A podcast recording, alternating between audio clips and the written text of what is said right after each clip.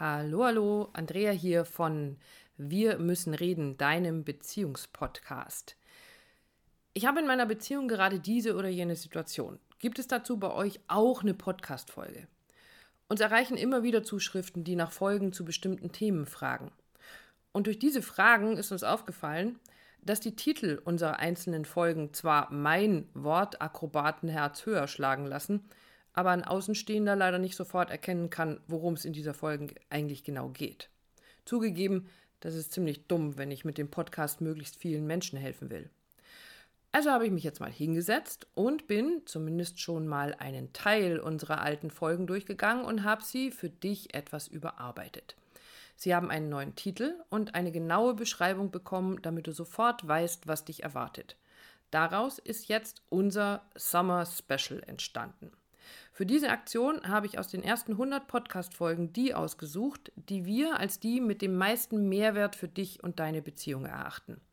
Über die nächsten Wochen, sprich die Zeit, in der die meisten in irgendeiner Form Sommerferien und oder Sommerurlaub haben, bekommst du also ordentlich aufbereitete, aber bereits gebrauchte, nichtsdestotrotz sehr aktuelle Podcast-Folgen für deine Partnerschaft.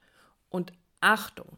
Am Ende nicht zu früh abschalten, denn nach jeder Folge erzähle ich dir schon mal ein bisschen davon, welches Thema dich in der nächsten Folge erwartet. Am besten ist natürlich, du abonnierst unseren Podcast auf dem Kanal deiner Wahl, dann verpasst du absolut nichts mehr und bekommst immer aktuell neue Impulse für deine Beziehung. Hast du auch manchmal das Gefühl, dass du dich mit deinem Gefühl irgendwie falsch fühlst?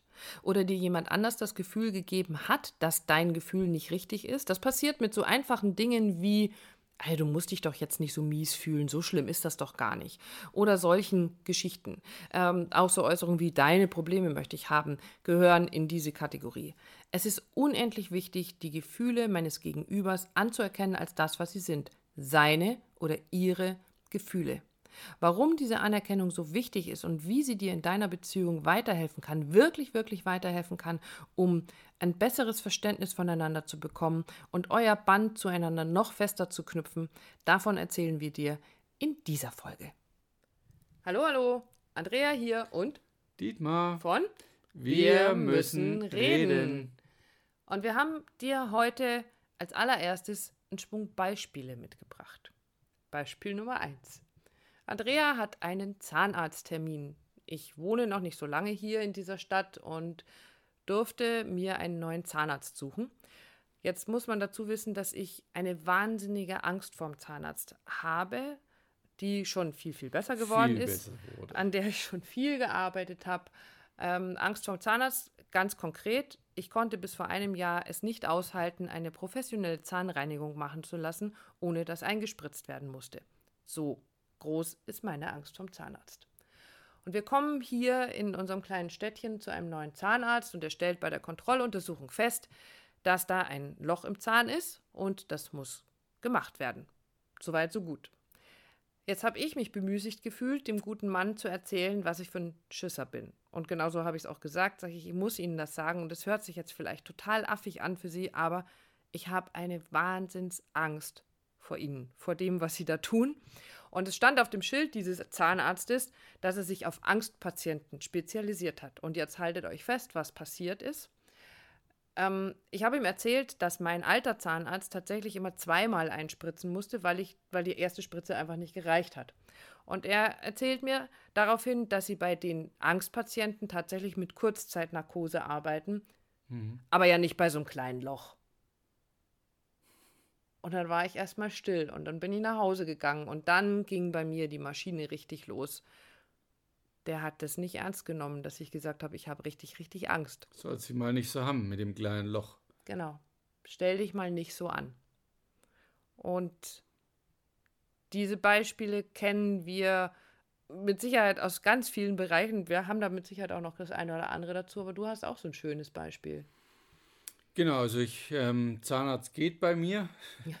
Dafür ist das Thema Höhe spielt immer eine wieder immer mal wieder eine Rolle. Ich würde jetzt nicht sagen, dass ich eine klassische Höhenangst habe, aber ist eben ganz unterschiedlich. Und wenn ich dann doch mal irgendwie am Abhang oder ähm, an der Klippe stehe, weil wir irgendwo im Urlaub sind und da runter gucken, dann kann es schon sein, dass ich, äh, dass ich da runterschaue und mir ist es einfach mulmig, ist sehr unwohl.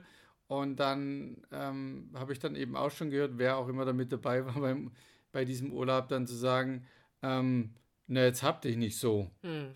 Ähm, so hoch ist es doch gar nicht. Mhm. Ist ja alles fest hier. Oder genau, es ist doch alles stabil und rüttelt dann noch am, am Geländer rum, um mir zu beweisen, wie, wie stabil das alles ist. Ähm, ist quasi genau ein gleich, so ein ähnliches Beispiel, von dem ich kommuniziere, ich äußere etwas, ich zeige etwas von mir, wie es mir damit geht und das Außen, ja, das Außen relativiert es. Ist ja alles Pille-Palle. Oder ja, negiert es, also mei, stell die nicht so an. Hm.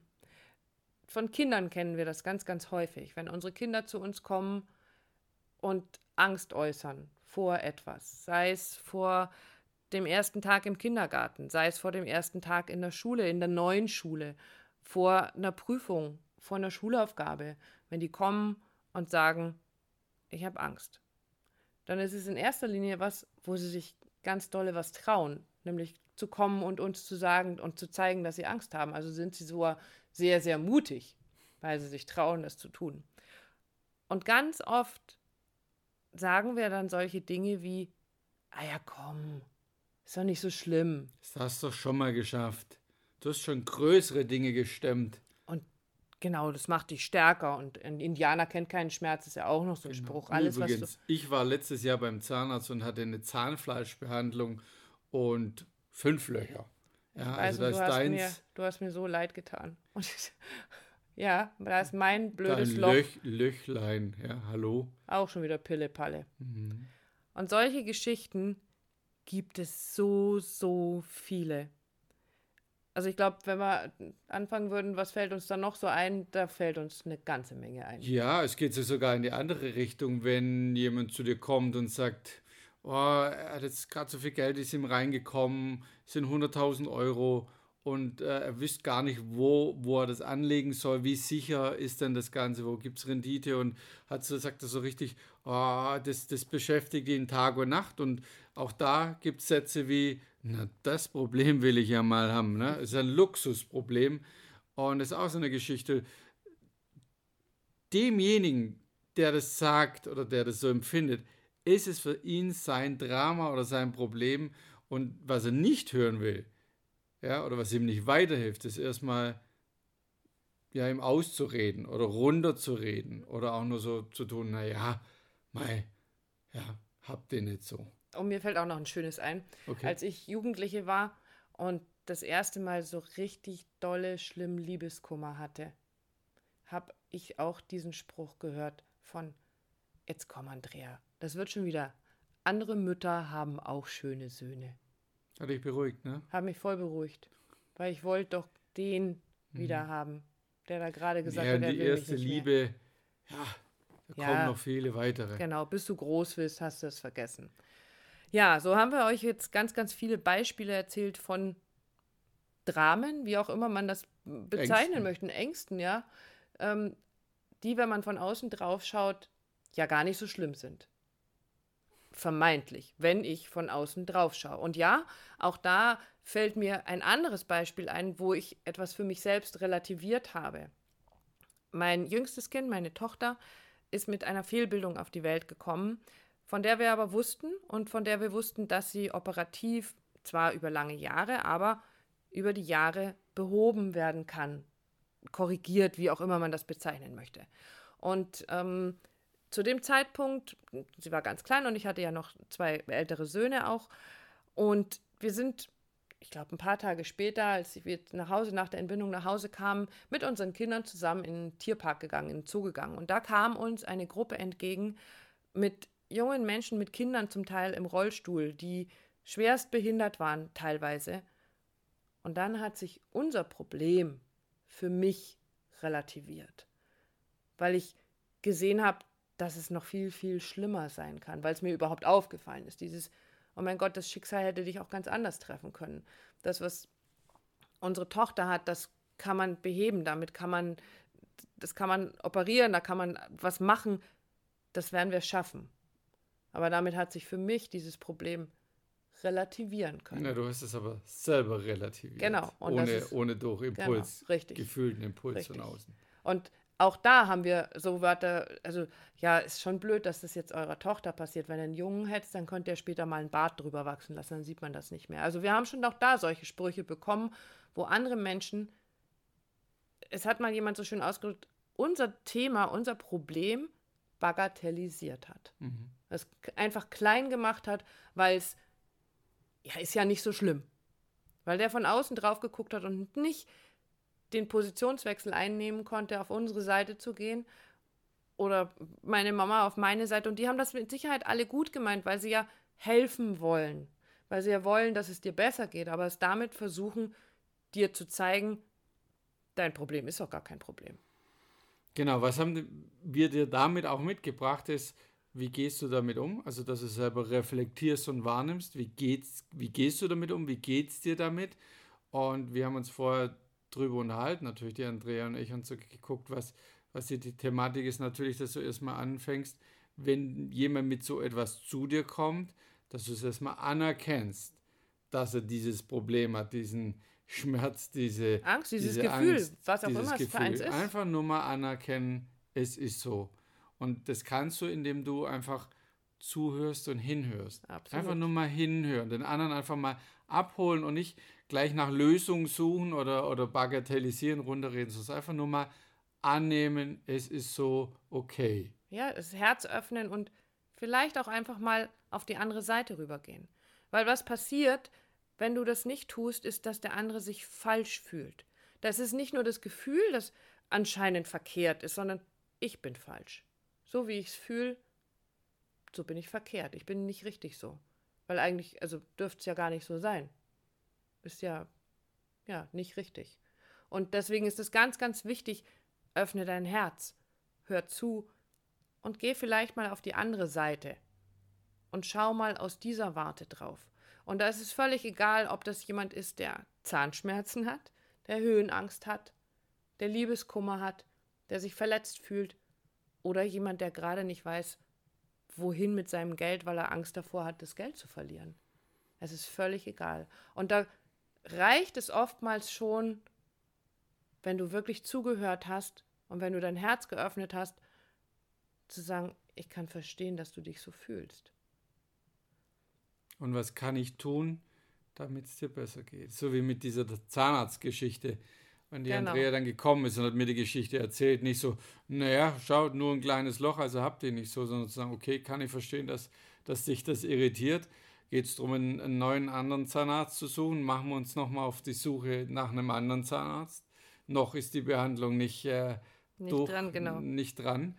Ähm, oder was brauchst du sonst? Was kann ich sonst tun, um, damit es dir besser geht? Und das war jetzt so wirklich aktuell. Es war dann ein Tag, bevor die Behandlung war.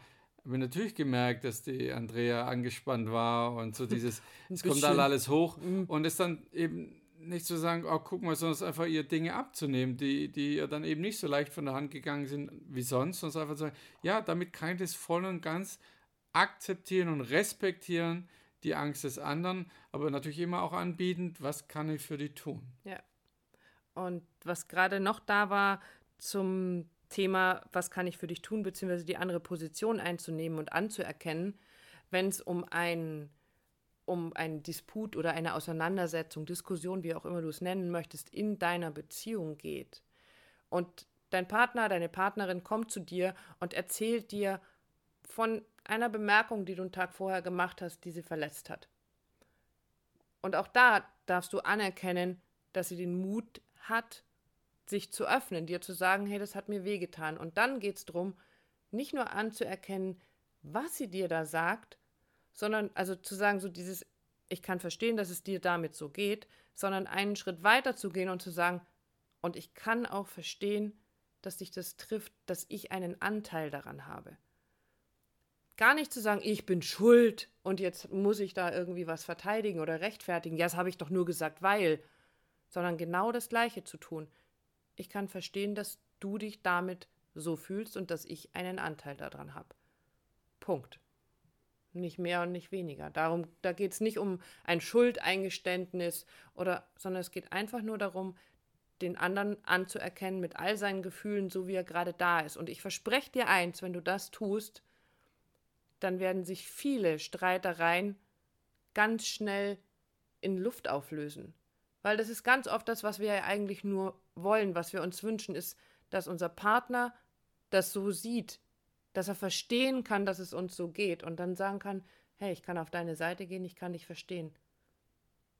Und ob du dann sagst, es tut mir leid, weil ich irgendwas Unbedachtes gesagt habe, das ist dann nochmal ein anderer Schritt. Aber ganz, ganz oft hilft es schon sehr, wenn du einfach nur anerkennen kannst, dass der andere sich gerade so fühlt aufgrund einer bestimmten genau. Situation. Und nicht mit alten Kamellen daherkommen, wie, wie, wie du das vielleicht erfahren hast aus deiner Kindheit. Ähm, Indianer kennt keinen Schmerz. Ähm, stell dich nicht so an, morgen stell, ist vorbei. Stell dich nicht so an. Ähm, genau wie du sagst, ne? andere Mütter haben auch äh, schöne Söhne hm. als Beispiel. Hör damit auf. Nimm es wahr, was du selber erfahren hast und beende das im Sinne von, tu das nicht genau so, sondern diese, diese Bagatellisierung, dieses Runterreden, das hat heute überhaupt keinen Platz mehr. Das hat hier nichts mehr zu suchen. Es geht also darum zu sagen, okay, ich reflektiere nämlich wahr, was habe ich selber erlebt und lasse es los, beziehungsweise verändere es, indem ich den anderen einfach nur empfange mit dem, was er hat und es einfach nur mal anerkenne. Passt so ein altes Sprichwort dazu, was du nicht willst, dass man dir tut, das füge auch keinem anderen zu. Äh, kam jetzt gerade so dazu. Ja, und es ist tatsächlich, wie möchtest du denn gesehen werden? Und auch das zu reflektieren, wie möchtest du, dass man mit dir umgeht? Möchtest du, dass jemand zu dir sagt, jetzt komm, ist doch nicht so schlimm. Du möchtest ja ernst genommen werden mit dem, was du fühlst und mit dem, was du empfindest. Und genau das hat dein Gegenüber auch verdient. Viel mehr gibt es dazu, zu diesem Thema heute eigentlich gar nicht zu sagen. Es würden uns bestimmt noch ganz viele Beispiele einfallen. Du hast wahrscheinlich noch x Beispiele, genau. die dir einfallen. Und wenn du ein Beispiel dafür hast, dann freuen wir uns wieder mal riesig, wenn wir irgendwo einen Kommentar von dir lesen, ob das jetzt auf Facebook, auf YouTube, auf iTunes, wo auch immer ist, auf Stitcher. Ähm, lass uns deinen Kommentar da, schick uns deine Nachricht. Wir freuen uns sehr darüber. Wie geht's dir damit? Oder vielleicht sogar, wie geht's dir damit, seit du das verändert hast? Das finde ich auch sehr, sehr spannend. Genau. In diesem Sinne ist nicht alles Pille-Palle. Mach's gut. Konntest du rausfinden mit der letzten Folge, wann du dich von deinem Partner, deiner Partnerin wirklich gewertschätzt, anerkannt und respektiert behandelt gefühlt hast? Und wann du vielleicht umgekehrt das nicht so ganz hinkriegst oder es vielleicht besonders gut hinkriegst, dann waren unsere Impulse für dich genau die richtigen und ich freue mich sehr darauf, wenn du dir die nächste Folge anhörst, in der es darum geht, mal etwas ganz, ganz Positives, was ganz Schönes, nämlich um die Macken unseres Partners. Nee, umgekehrt. Es geht darum, was ich an meinem Partner, an meiner Partnerin ganz besonders liebe. Und ähm, spannenderweise sind ja die Dinge, die uns irgendwann im Laufe einer Beziehung irgendwie nerven oder aufregen, die, die wir am Anfang so spannend gefunden haben. Genau darum geht es in der nächsten Folge und ich freue mich, wenn du wieder reinhörst.